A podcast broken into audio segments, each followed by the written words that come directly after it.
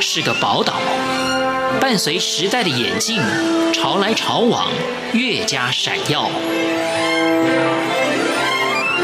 欢迎收听《潮台湾》，发现台湾的美好。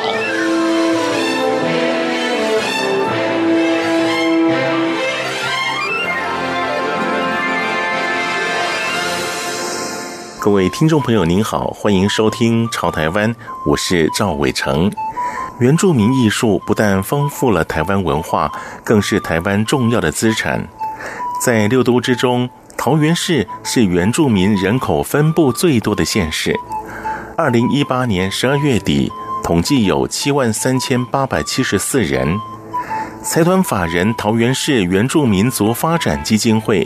就在今年举办了第一届桃园市原住民族商品设计竞赛，所有参赛作品无处不令人惊艳。原住民的文创实力在这一次的竞赛中展露无遗。今天的潮台湾邀请到桃园市政府原住民族行政局局长，同时也是财团法人桃园市原住民族发展基金会执行长林日龙先生，请他带领我们一起徜徉在原汁原味的原民文创氛围里。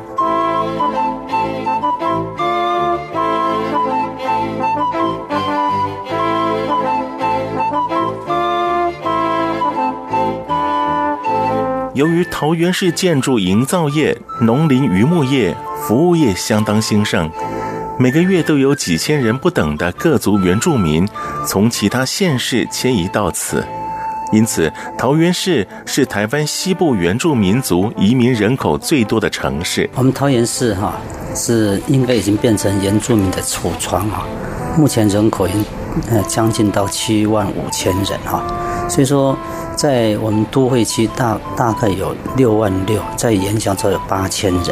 所以说啊，过往人家认为说，哎，因为桃园是以呃以那个原乡的人口多，但是整个都市的发展，让我们在呃在这边有工作的工作方面会非常的多，尤其在营造等等，还有工厂也是全国第一，所以说原住民来到这边，认为这边是适合他们居住，然后。在地价上也蛮低，还有租屋的部分也比呃台北、新北哈来得低，所以说桃园也变成了一个原住民比较喜欢居住工作的地点。所以说市长说要让原住民在这边好生活、好工作，这个部分在桃园是一个适合居住的。所以说桃园在人口的那个在阿美族人口是我们第一大族，它大约有。有三万四千人，第二大族就泰雅族，第三是排湾族，第四是布农族。所以说，我们在这边有十六族群一起在这边生活，所以说可以说是一个原住民的新故乡。尽管桃园市的原住民未必从事文艺工作，但是与生俱来的艺术天分总是自自然然地流露于生活当中。桃园呃是蛮多的族群。所以说，每一个人都是天生都是非常活跃，所以说在艺术的表征上或是歌舞的表征上都非常的非常的好。尤其阿美族的舞蹈哈，在我们会馆就有一个属于我们驻馆的呃艺术团哈，大部分都是阿美族的同仁在表演。所以说，阿美族他是一个天生就是一个。呃，喜好大自然，所以说他们在舞蹈部分还有运动的部分是属于他们的强项。在排湾族哈，他们的雕刻艺术，好像像他们的木雕等等啊，都还有他们的石板舞，都是他们比较属于他们的强项。我们泰雅族的话，可能它是属于在有关于他们在口簧琴啊，以及我们相关的小米丰收等等的文化底蕴还算不错。布农族那个他们的强项就是八部合音，以及他们的射耳祭哈，都是他们的文化表征。所以说，我们这四大族群在桃园已经把这个整个我们的艺术，以及我们的文创，以及我们的歌舞都能够表现得非常好。所以说，桃园已经变成一个属于全国的一个文创。艺术的一个一个摇篮。财团法人桃园市原住民族发展基金会为协助桃园市原住民族文化艺术推展，推动原住民族文艺商品创意设计与跨领域合作，特别举办第一届桃园市原住民族商品设计竞赛。这消息一出，就吸引各方高手参与比赛。在一百零七年的十月就开始做了六场的焦点座谈，有六十位的工艺师哈来参与。哎，这样的参与发觉到说，倒不如说把他们这一次的焦点座谈编成一本书，叫做《跨域原创》。我们就开始就在思考如何将我们的原创能够做一个跨域的合作哈。所以说，我们可能就会思考到说，我们的艺术跟企业是不是要创造一个新的价值，让我们的文创能够升级，甚至建立品牌哈，让它有一个更有知名度哈。所以说，我们就要开始做一些行销的通路。所以说，在行销通路，我们开始就是在思考上，是不是我们要做一些文创商品的那个竞赛。所以说，这样的商品竞赛当中，我们就发觉到，原住民是跟大自然是一个共荣的民族。他的智慧，或是他的嗯任何的创意，都是从我们大自然的周边去了解。所以说，环境正义变成我们这一次整个商品设计的一个发想。认为说，原住民与大自然是一个共生共荣的生活智慧。所以说，我们这一次的主题就针对说部落文创跟绿色提案。参赛者有从事艺术相关领域的老将和新兵，更有不少创作者是来自其他产业。而每件参赛作品的原创思维和新颖观点，都凸显出原住民族与大自然共生共荣的生活智慧，深切体现竞赛主题“原生部落文创绿色提案”的精神。这一次分成工艺设计跟平面设计，平面设计呃取了十名哈啊嗯第一名的话是我们的罗桥哈金牌奖嘛哈，所以所以他是用盛开绿色大地的每一天哈，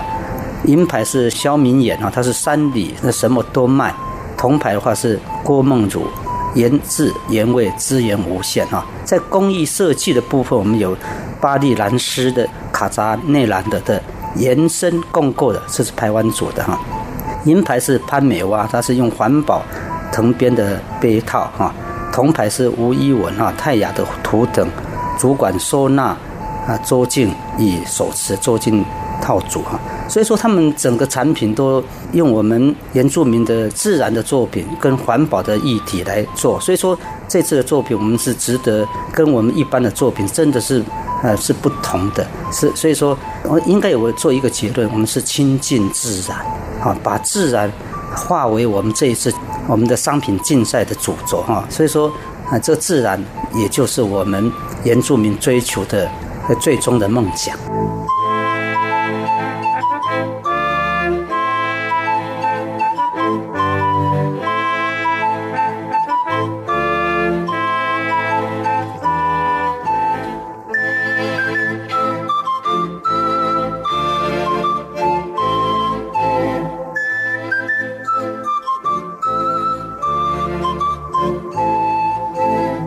为增加原民创作者的能见度，以及提升文创商品的价值性，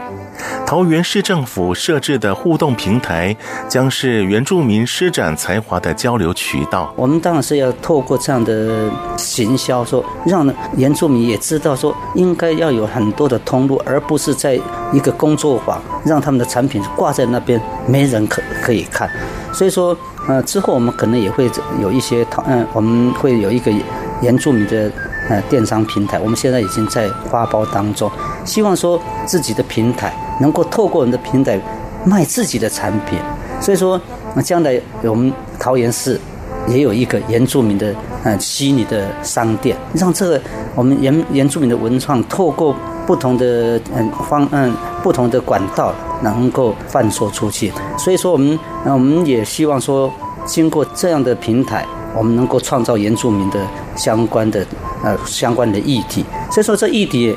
也也希望是说产业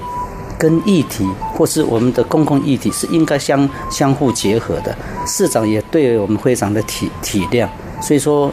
我们他就将我们桃捷 A 七站作为我们原住民的主体站，这个主体站里面就有很多属于我们的图腾在那边做表征，让他能够能够看到这边。将来，它的对面就会有一个我们的原住民文化创意园区。第一届桃园市原住民族商品设计竞赛，让原住民文创有了新的开展。后续的相关展示展览也是不可或缺的要素。在我们会馆里面就有一些展览，我们会有一个常常设展，以及我们的议题展。所以，我们常设展的话，我们就从嗯三月呃二月二十号就开始开开始，我们就分成常设展是。由我们的那个米勒老米勒，他来做一个创作的路径。另外，我们分成有三个时段。第一个时段是二月二十号到五月二十号，我们就用原住民路径，因为这个路径是代表说原住民怎么怎么走出这个社会，怎么从原乡怎么走到都会。所以说，在第一期展里面就开始就就开始就能够勾勒出原住民就像地瓜一样，它是一直生根发芽。让让他们创走出他们自己的路，所以说我们在第一展我们已经已经展完，我们就不再赘述哈。目前在五月二十一号到八月二十五号叫做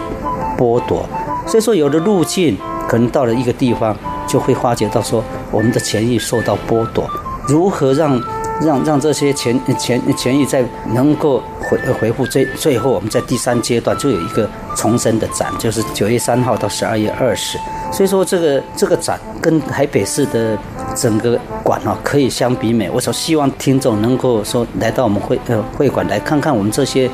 常设展跟议题展，相信他会了解到什么叫路径，什么叫做剥夺，什么叫重生。我想我们那边都有策展人，都会一一的来跟大家来做解释。在都会区里，汉人要理解原住民文化，可不是件容易的事儿。所幸岁时祭仪、丰年祭的活动规划，让桃园市汉人对原住民文化有了更深层的认知。在五月底开始，一直到十月，我们就有办理一些我们的文化祭的活动。所以说，我们市长针对我们的文化祭，他就把少数民族的办理一些我们的岁时祭，像赛夏族有矮灵祭。阿美族他们有他们自己的祭典，所以说我们也透过这样的祭典，让人家能够了解每一个族群，他们有不同的文化的元素在。所以说我们我们办了差不多十场次的比较少数族群的岁时祭。另外我们在我们桃园区有十二期是在都会区的，我们就办七丰年祭。所以说我们从五月底一直到。啊，十一月九号陆陆续续来办了，超将近有二十三场的活动。我们目前都在我们的网站里面把时间、地点都已经公告周知，也期盼听众可以按照我们这表定的时间，能够到我们的各种场域来聆听、聆赏原住民不同的文化。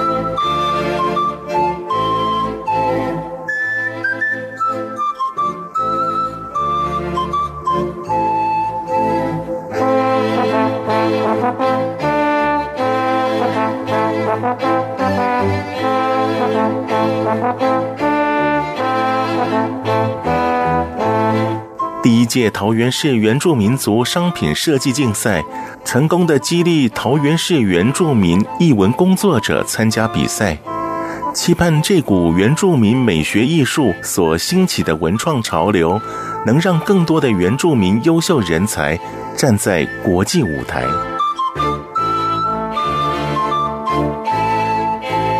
我是赵伟成，感谢您收听今天的《潮台湾》。稍后有重要资讯，也请您注意。我们《潮台湾》下回见。